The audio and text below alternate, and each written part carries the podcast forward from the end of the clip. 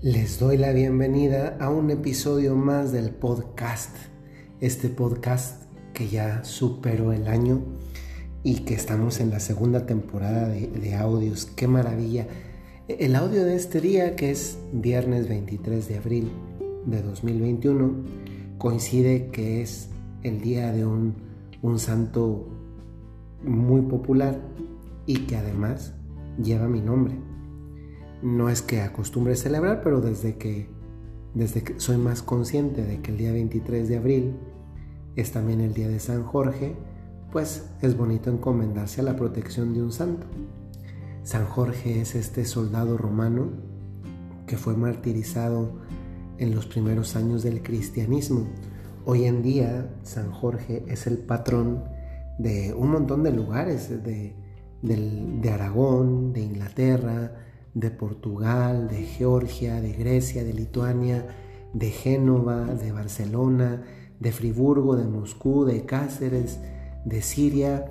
Es, un santo además pues de muy popular, eh, un santo cuyo nombre, que, que, es también bonito, y miren que se los dice alguien que, que lo lleva, pues está en la sensibilidad popular también pues ojalá que también ustedes sepan cuándo es el día de su propio santo, ¿eh?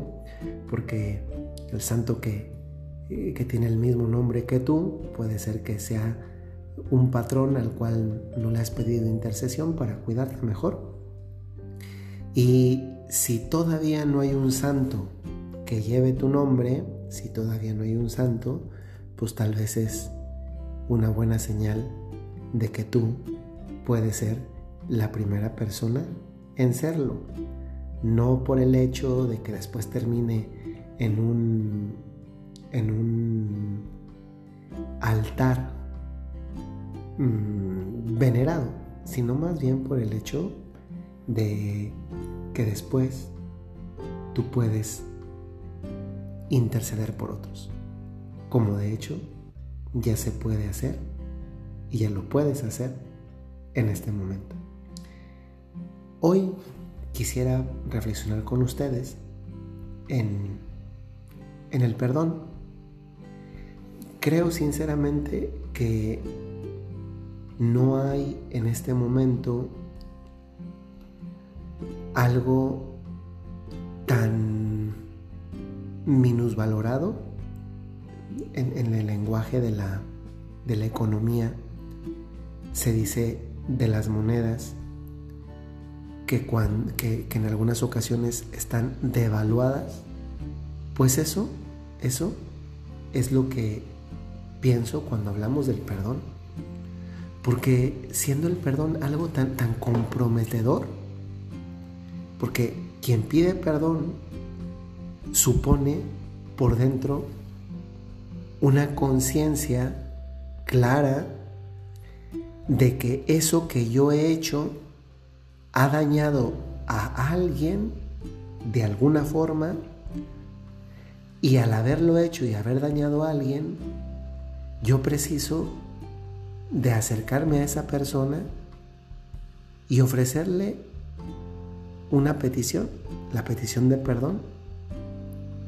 Pero digo que hoy está tan devaluado porque así como la palabra gracias la decimos con mucha facilidad, a veces con mucha superficialidad. Pues algo análogo pasa también con la palabra perdón. Decimos perdón con mucha facilidad. Y es verdad, a veces hay cosas pequeñitas por las que pedimos perdón. Pero es que el perdón en sí mismo entraña algo muy poderoso y es la, el compromiso de cambiar. Pero muchas veces pedimos perdón sin habernos comprometido un cambio. Y es precisamente por lo cual a veces está tan devaluado, porque se dice tanto que solamente se queda justamente en eso, en un decir. Y un perdón, cuando es pronunciado con, con verdadera sinceridad, pues supone justamente lo que hoy quiero poner al centro de esta, de esta meditación, de este podcast. Pedir perdón sin la intención de cambiar es solo una manipulación. el perdón entraña o debería entrañar la, la, posibilidad de cambio. Esto yo lo noto muchas veces en la confesión, pues soy un sacerdote que confiesa todos los días. Y no saben, ¿eh? el, el, confesionario es, un, es una escuela de aprendizaje del corazón humano. Todos los días confieso. Y en esta experiencia ya de seis años como confesor, a veces alcanzo a percibir que una persona eh, está pidiéndole perdón a Dios, pero en el fondo no, no, no tiene la intención de cambiar. Y esto porque a veces las personas llegan a la confesión, por ejemplo, y quiero pasar de la confesión al ámbito de las relaciones humanas, que es por donde comenzamos, la persona llega diciendo al confesionario, me siento mal por esto. Y ya esa palabra, me siento mal, a ver, la, la confesión, la materia de la confesión, los pecados, no se dicen porque me siento mal. Si además me siento mal, qué bueno, porque eso es parte de un proceso de, de, de una conciencia más grande de lo que he hecho me, daña y daña a Dios, a quien amo tanto. Pero a veces cuando escucho este tipo de confesiones es que me pesa mucho esto. Y luego le pregunto, o la persona misma ha dicho antes, ¿cuánto tiempo lleva sin confesarse? Algunos llevan pues 5 años, 10 años. Y le digo, en 10 años solamente ha cometido ese pecado. Y me dicen, pues no, pero este es el que más me duele. Pues sí, pero la confesión no es para decir lo que nos duele, es para decir todo como hemos ofendido a Dios. Y a veces les pregunto, yo normalmente soy muy, muy respetuoso y muy discreto en el trato con las personas, pero a veces cuando hay unas confesiones que a mí como sacerdote me hacen dudar de la buena fe de la confesión, yo le llego a preguntar a la persona, a ver, esto de lo que usted se está confesando, ¿Usted de verdad tiene la intención de no volver a hacerlo? Y a veces dicen, bueno, pues no, no estoy convencido o convencida de que así vaya a ser. Yo, creo que muchas confesiones carecen de, de ese aspecto de la intención de cambio. Ya dice mucho que la persona está ahí, desde luego, ¿eh? Pero luego en las relaciones humanas también llega a pasar que que simplemente decimos perdón como una manera de, pues como se dice, no sé si se dice en otros países, porque nos escuchan de muchos países, pero no sé si también en, otros países se diga como en México, con tal de llevar la fiesta en paz. O sea, de hacer las cosas llevaderas. Pues pido perdón, pero, pero en el fondo yo no estoy decidido a transformar aquello, porque si yo estoy pidiendo perdón, significa que, o debería significar, que implícitamente yo no quiero volver a hacer aquello de lo que me estoy disculpando, pidiendo perdón. Porque imagínense ustedes que, imagínense ustedes un esposo o una esposa que ha engañado a su esposo y llega y le pide perdón y le dice, ¿me perdonas? Pero la próxima semana te voy a volver a ser infiel. Oye, pues desde luego que eso no es un perdón.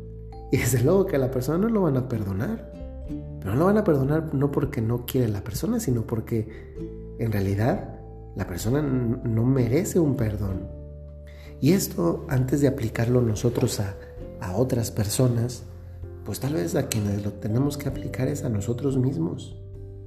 Porque tantas veces decimos cosas banalizándolas, haciéndolas siendo tan ricas y tan bellas, pasar por algo superficial y en consecuencia en las devaluamos, como es el caso del perdón, que es algo tremendamente bonito.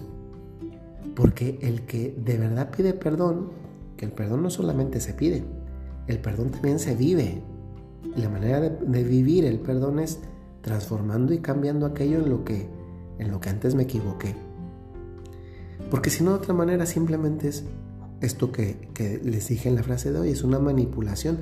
Utilizo esto que es algo tan grande, tan maravilloso como es el perdón para instrumentalizar y sacar otro tipo de provechos eh, para beneficio propio.